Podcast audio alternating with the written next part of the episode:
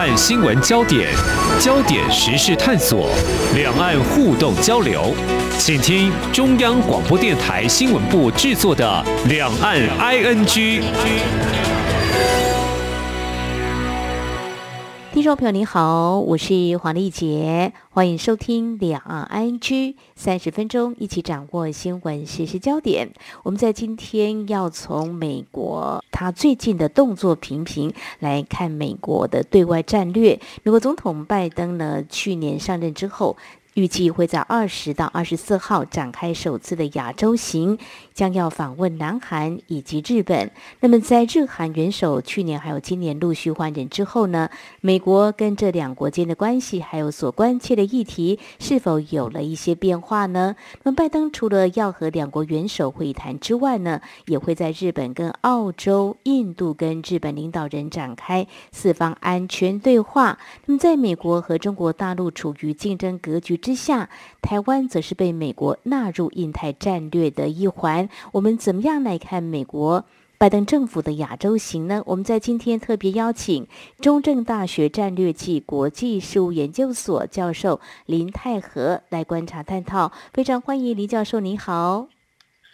哎，您好，主持人好，各位听众大家好。好，我们知道拜登在去年上任之后走访欧洲一些国家，我们可以把它视为先修补跟一些盟友间的关系吧。那么最近呢，跟俄罗斯跟乌克兰战火，我们也留意到，也频频跟欧洲一些国家互动。那么再者呢，另一方面，这一年多以来，呃，像副总统贺锦丽啦，还有美国国务卿布林肯、国家安全顾问苏利文、国防部长奥斯汀，还有副国务卿雪曼这些。官员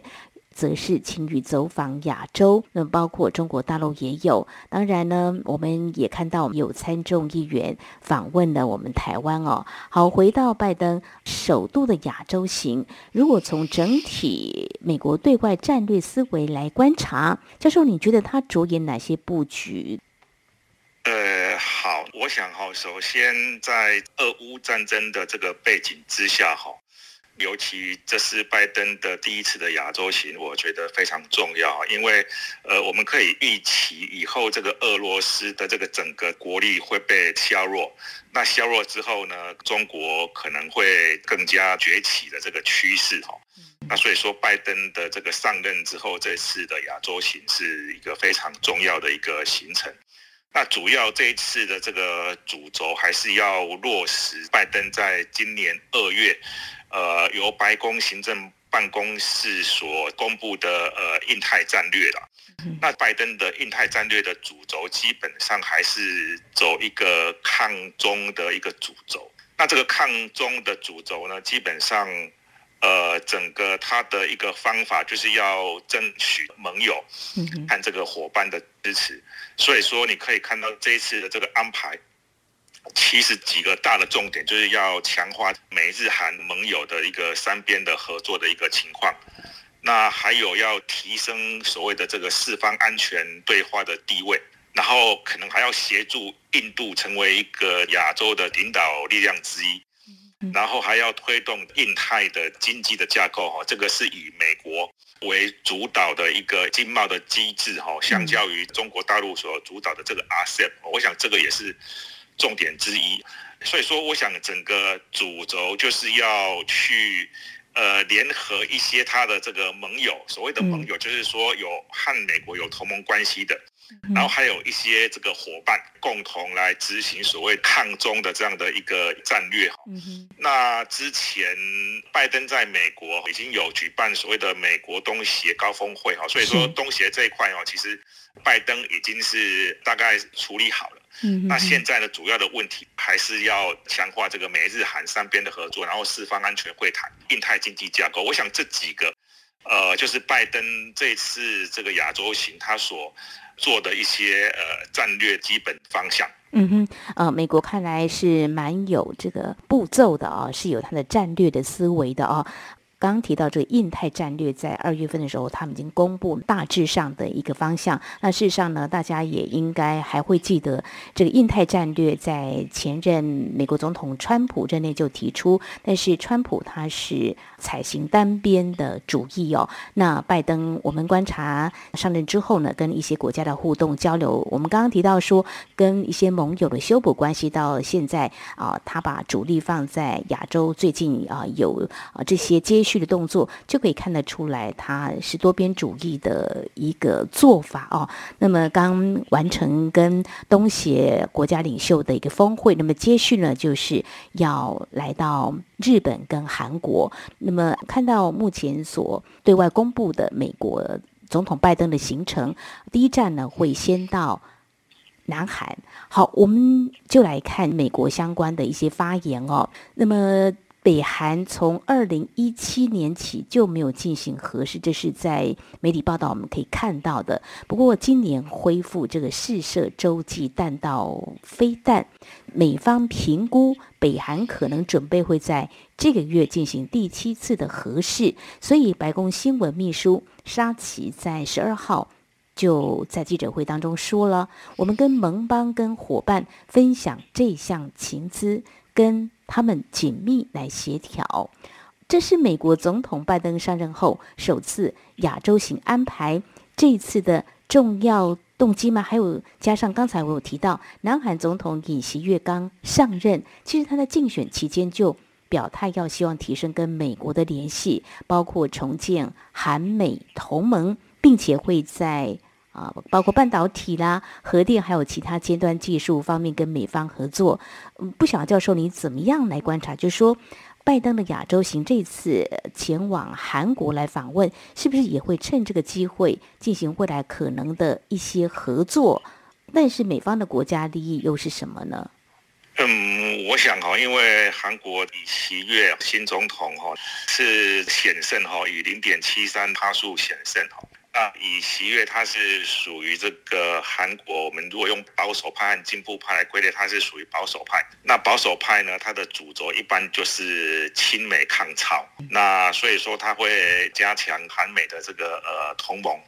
那会也会对北韩呢采取比较强势的一个作为哈。那所以说，其实那拜登这次的亚洲行也非常需要这个韩国的支持哦，因为其实这个主持人刚刚提到北韩在。今年三月发射的这个火星十七号的这个洲际弹道飞弹，这个射程可以涵盖美东，那是北韩有史以来最强大的飞弹。还有北韩在五月七号也发射一枚这个浅色的弹道飞弹。啊，所以说北韩的问题呢是非常迫切的问题。那所以说拜登，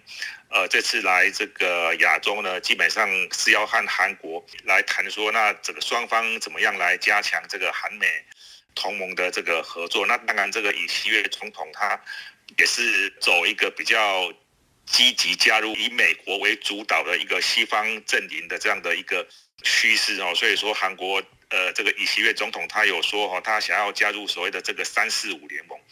那所谓的三四五联盟呢，就是韩美日这个三方的同盟，然后还有 QUAD 哦，就是美日印太对话，还有这个五眼联盟哦，这个澳加纽这个英美。所以说可以，呃，从整个以西越总统他的这样的战略的主轴呢，他是走比较亲美，嗯，然后对朝鲜呢，这个对北韩呢比较强势。然后他也比较希望能够改善这个韩日关系，哦，那如果是这样的话呢，我觉得这个东北亚的这个趋势战略的主轴，呃，相较于文在寅总统会有比较关键转变了哈，所以说美韩的这个合作呢会更加积极。然后也会更加的强大哦，至少在以习月总统目前他所公布的一些政策，或者是他竞选的时候，呃，所宣称的他要执行的一些政策，我想可以这样的来解读。好，那提到南韩的新任总统尹锡悦是比较亲美，所以后续啊，我们可以来观察所谓的三四五联盟，他会怎么样跟这些国家有比较紧密的互动？呃，当然，美国总统拜登的亚洲行就是一个很好的观察点哦，到底会触及什么样的议题，我们就会持续来观察。不过，现在我们接下来关注的相关的面向，也是尹锡悦他在竞选期间提到要。扩扩大部署战区高空防御飞弹萨德反导系统。哦，大家应该也会知道，这项系统是在二零一七年。在南海境内所部署，但中国大陆是强烈反对，认为会严重威胁了中国的国家安全。其实有些专家是解析啊，这萨德的雷达探测范围能够达到两千公里，当然这远远覆盖了中国的东北，有可能会泄露情资。呃，也因此呢，所以中国大陆就抗议着韩国企业，甚至封杀了韩国艺人。嗯，可以这样来说吧，韩国也付出出了代价吧。但是如果说美韩的关系不错的话，持续合作部署，表示韩国在美中之间选边了吧？还有美国对部署萨德反导系统是会显得积极吗？所以也可以看到，就是说，那中国大陆是否会强硬以对，或怎么样的应对？简单来说，就美中关系是不是可能因为这样的部署动作会更趋于对立呢？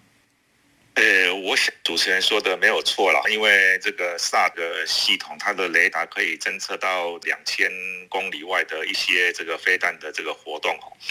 那所以说，对中国来讲是芒刺在背哈，也是韩国与中国关系里面非常敏感的一个课题哈。那之前在朴槿惠的时代，因为韩国部署了这个萨德的飞弹系统，所以说中国也对韩国施加了所谓经济制裁或经济的胁迫，譬如说这个禁韩令啊，然后对呃这个韩国的一些企业，然后乐天进行一些制裁和反制的这个行动。所以说，呃这个问题其实在这个韩中关系里面是一个非常非常敏感的一个关系。那所以因为这样，所以这个尹锡悦在这个竞选的时候，呃，曾经讲过他要所谓的这个追加部署，或者是说扩大部署。嗯，他这个意思是说，其实呃，萨德飞弹已经在韩国有部署了，哦，它是属于临时部署的状态，哦。那但是问题现在是追加部署的部分。那因为这个问题实际上是太敏感，所以说在这次这个以西月政府里面，他所公布的这个市政愿景里面，并没有提到他要追加部署的部分。嗯，哦，他也没有要说扩大部署的部分，等于是说留一个伸缩的空间。哦，可能对以西月政府来讲，现在。可能的做法是，他会所谓的强化他的这个临时部署的部分，嗯嗯，但是是不是追加部署、扩大部署，可能还要进一步的观察，因为这个尹锡悦刚上任嘛，哦，那这个韩中的关系，而且中国大陆也派的王岐山哦来这边，哦，等于是说一个正国级的一个领导人哦，所以说可能，呃，这个韩中关系还要去做观察。嗯哼，那因为其实两国的这个经济关系很密切嘛，哈，所以说这个韩国方面，呃的这个经济对中国的依赖也是一个问题，哈，所以说这方面是非常敏感。如果以喜悦真的是决定追加部署的话，那我想肯定会引起中国的一些比较强烈的这个反应。好，这个应该是可以预期的。嗯哼，好，非常谢谢教授您的观察，就是说尹锡悦竞选期间呢说了这些话，但是在上任之后的对外发言却没有再提了哦。所以接下来就要看美国总统拜登这次访问韩国的时候，跟南韩总统尹锡悦怎么谈，有没有触及到相关的议题，这也是我们在未来几。几天可以继续来关注的焦点。如果真的是美韩联手还要再追加部署的话，我看这个美国跟中国大陆甚至南韩之间的关系可能会真的起得很大的变化。好，我们这是在节目的前半阶段，非常谢谢中正大学战略及国际事务研究所教授林泰和，针对美国总统拜登上任之后首次的亚洲行，那么具有相当的意义。那么会访问韩国。日本以及在日本境内会展开四方的安全对话，那么有哪些关注焦点？稍后节目后半阶段，我们再继续请林教授来谈谈。啊，下一站呢？美国总统拜登会访问日本，有哪些重要观察面向？我们节目稍后回来。今天的新闻就是明天的历史，探索两岸间的焦点时事，尽在《两岸 ING》节目。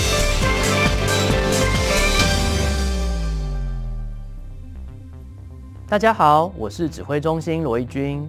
COVID-19 确诊者大部分可在家中居家照护，期间注意自身症状，必要时联络居家照护医疗团队或安排视讯门诊。收到自主回报医疗系统简讯时，请务必完整填写，也请告知同住亲友、就职或就学联络窗口等，依规定进行防疫措施。疫苗打三剂，一起做防疫。有政府，请安心。以上广告由行政院与机关署提供。岁月静好，都是因为有许多人的努力，才让我们生活无恙，确实幸福。感谢所有的医护人员，央广称医护，央广称医护，多谢你哋。央广称医护，央广称医护，感谢所有嘅医护人员来到支持你哦，加油加油！阳光撑医护，阳光撑医护，加油！感谢所有的医护人员，感谢所有的医护人员，央广称医护。谢谢您的努力跟帮忙，Thank you, hero！央广称医护，我们互相鼓励打气，一起并肩前行。这里是中央广播电台，听众朋友继续收听的节目是两岸 ING。我们在今天节目当中邀请听众朋友一起来关注美国总统拜登上任之后首次的亚洲行。刚才在节目的前半阶段呢，我们关注的是呃拜登的亚洲行，第一站会访问南韩，第二站呢就会来到日本。而持续我们邀请中正大学战略暨国际事务研究所教授林泰和我们做解析。好，来到日本这站。大概有什么样议题可以来谈的呢？其实拜登访问日本呢，就会跟日本首相岸田文雄举行双边会谈。那么当然应该还是会以合作为导向。其实我们也关注，在去年的时候，日本的前首相呢，也是有特别前往这个美国，大家谈的可能是疫情的防疫或经济方面的一些议题哦。呃，那这次可能会谈什么？美日呢各有什么样的国家利益？从这个角度出发，或许会比较容易看得清楚。教授，你怎么样来观察呢？我想有几个嗯很关键的议题啊，哈。那第一个是这个美日同盟，哦，那第二个是美日韩同盟的关系，然后第三个是北韩问题，然后最后一个可能是有关于这个经贸方面所谓的半导体研发和制造的这个合作哈。那首先我们谈这个美日同盟哈，因为日本是美国在亚洲最重要的这个盟友嘛哈，因为他们分别是世界第一大与第三大的经济体，而且两个都是民主国家。在某一个意义上下面呢，呃，他们两个也都是西方国家哈，因为日本自明治维新以后已经是加入全盘西化嘛哈，所以现现在这个 G7，这个日本是亚洲唯一的代表哦，所以说这两个这个美日的这个同盟非常的重要，对美国对日本来讲都非常重要。那第二个是拜登可能会试图去做一个和事佬哈，去化解这个韩日关系哈。因为韩日关系在文在寅的时期是有一个恶化的倾向哈，因为先是有慰安妇的问题，然后有所谓的二次大战所谓的征用工的问题哈，所以说两方的这个关系呃急速恶化，恶化到说本来双方有一个这个军事情报的交换的这个保护协定，那这个协定也后来一度终止哈，所以说我想可能美国。会趁这个亚洲行哈这样的一个机会来试图去调解日本和韩国这个双边的一个关系哈，然后做一个合适的哈，我想这个对美国哦也是一个非常重要的一个课题。那第三个就是北韩问题，因为最近这个北韩的动作比较多哈，试射这个洲际弹道飞弹和潜射的飞弹，所以说，诶这个问题其实也需要这个韩日方面的这个合作哈，所以说一个北韩的问题哈，朝鲜呃半岛非核化的问题，其实是现在比较迫切的问题，所以说这个也会是一个议题之一。嗯，那最后第四个可能是比较属于经贸的层次然后就是有关于印太战略里面。这个印太经济架构里面所谓的这个供应链的问题，那这个供应链的问题呢，最关键的可能是半导体哈晶片的这个供应链的这个问题，尤其是半导体的研发和制造。啊，因为这是俄乌战争，我们知道这个晶片呢，未来的这个战争是由科技来决定，那科技呢又由这个晶片来主导。啊，所以说其实美国和日本呢，这次可能会针对所谓的这个半导体研发和制造的这个合作。从更广泛的意义，就是经济安全的保障，哈，那这方面我想也会是一个还蛮重要的一课题。好，非常谢谢教授提出您的观察哦。那么我也为听众朋友稍微整理一下，在经济的议题之外，还有刚才教授您所提到的，就是呃日本跟韩国关系，呃美国可能会当个和事佬，呃美日韩的关系是不是更紧密？我们看到美国、日本的外相防长在今年的一月初有举行一个二加二的会谈，他们当时讨论是印太跟全球的安全哦。呃，当时出席的美国国务卿布林肯，他就细数中国大陆、俄罗斯跟北韩对区域跟全球稳定造成威胁。呃，急需要深化合作，强化目前工具，并发展新的工具。那么，美日两国会在国防科技议题上合作。那么，对这几因素威胁跟发展太空能力，当然我们不知道拜登这次跟这个日本的首相，嗯，会不会谈到这样子的一个议题呢？另外，美国国防部长奥斯汀呢，呃，他在最近也说，美日同盟是印太地区和平繁荣的基石，这也符合刚才教授。你所提到的美日同盟嘛，它的一个重要性，所以在这个安全上呢，嗯，他们也完成了这个美日的双边演习。好，这是在呃美日在这次两国元首的会面。是不是会谈到这些议题？我们会持续来观察。也谢谢林教授。好，接下来我们就要来谈。刚才我在一刚开始也跟听众朋友说了，美国、日本、澳洲跟印度四国领导人，他们在这一次趁着拜登访问日本的时候，会来一场四方安全对话 （Quad） 的这个领导人的高峰会。那么事实上，在去年的时候，他们也有这样一场高峰会，当时谈的议。题包括疫情的应对啦，东海、南海、缅甸，还有北韩的无核化啊，气候变迁等等。那么这次拜登访问东京行程当中。还将会有呃第二次的这个会谈。如果说它是更深化这些国家彼此之间的关系的话，应该就是会进一步的合作。诶，这也是不是可能是议题之一？还有这个经济的面向，有没有可能呢？也可以来说，就是拜登总统这次亚洲行，也可以把它视为来观察，就是说印太战略进行强化部署吗？对，因为。拜登总统上任以来，哈，他把以前川普总统时代这个四方安全对话，哈，从所谓的这个部长级的这样的一个机制，把它提升为所谓的这个元首级。而且四方安全对话这个机制的地位的提升呢，也是美国拜登印太战略的一个重点之一，哈。当然，印太战略的这个焦点或者是它的亮点，哦，就是印度，哦，因为这个美国和这个日本和澳洲，他们早就有同盟关系，哦，然然后比较新的哦，比较关键的哦，那亮点是印度的参与。那当然，印度的参与其中的一个原因，是因为印度和中国的关系在这几年哦，因为领土的问题哦，这个各方面的问题，它呃，这个印度也警觉到中国对它的这个威胁越来越大哈。那所以说，呃，其实印度呃会加入这样的一个对话，中国的因素是它的这个核心的考量。那所以说，这次的四方安全对话呢，可能会集中在所谓的这个南海。和东海，那东海这个地方当然是日本，那南海这个地方呢，因为印度他们近来有一个所谓的东进政策哈，Act East，哦，本来是东望啊，哈，这个 East Look，然后后来改成这 Act East 东进政策，所以说印度在南海这一块呢，他也希望呃扮演一个比较积极的角色哈，所以说。呃，我想四方安全对话在这次拜登的这个行程里面，我想除了聚焦在乌克兰的这个冲突之外，哦，那乌克兰的冲突未来这个中国会有一个崛起的一个情况，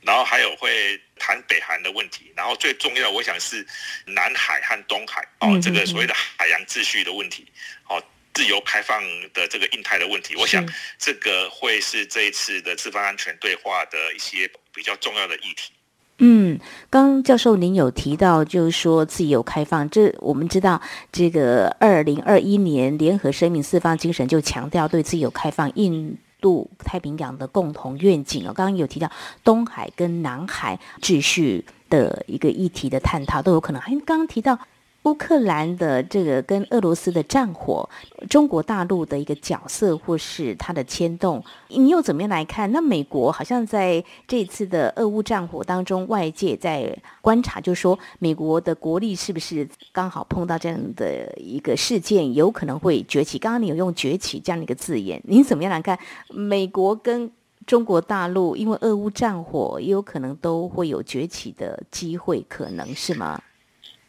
我刚刚是讲哈，就是说，就是因为这是俄乌的战争嘛，哈，那我们可以预期这个俄罗斯的国力会慢慢的衰退，哈，我们可以做一个这样的这个预期，哈，在长期来讲，那这样呢，就表示说，其实中国大陆呢，就会慢慢的因为俄国的这个势力衰退，然后中国大陆可能就会成为一个老大，或者是成为一个更重要的这个行为者。那可是这次俄乌的这个战争也造成西方空前团结，哦，那西方空前团结就是美国和欧洲空前团结。那在这样的情况之下呢，也更凸显了这个美国在各方面的影响力。嗯，美国在经济、在军事、在各方面的影响力。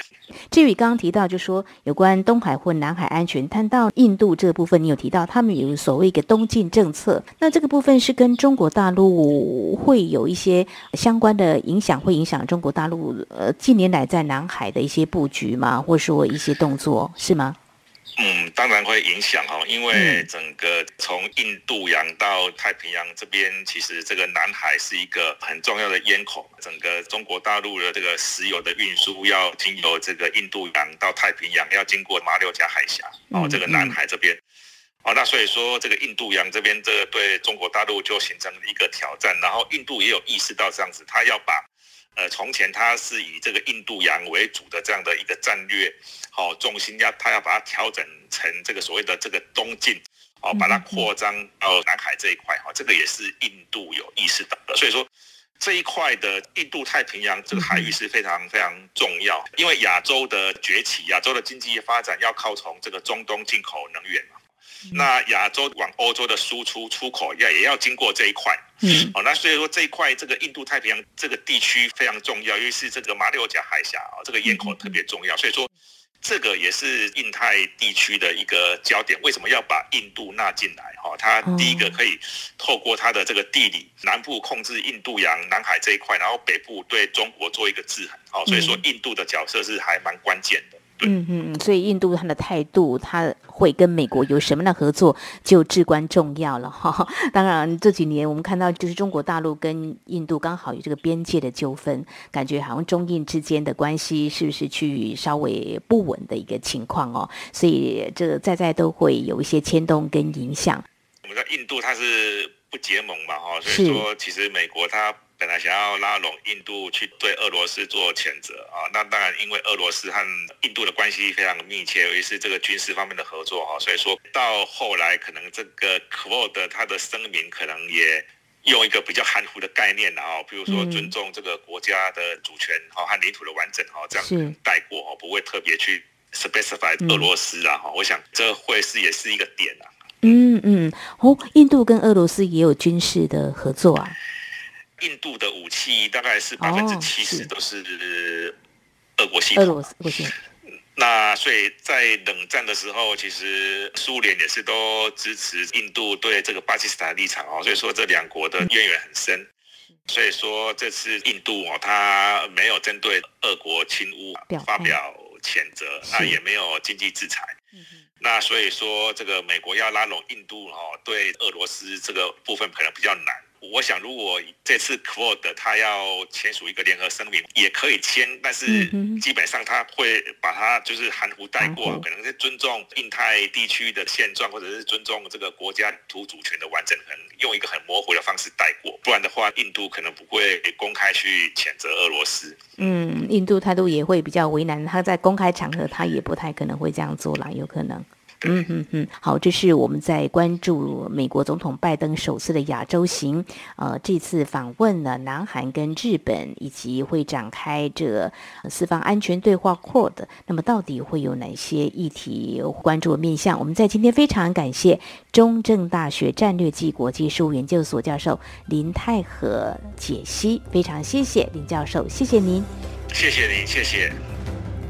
好，以上呢就是今天节目，非常感谢听众朋友您的收听，华丽姐祝福您，我们下次同一时间空中再会。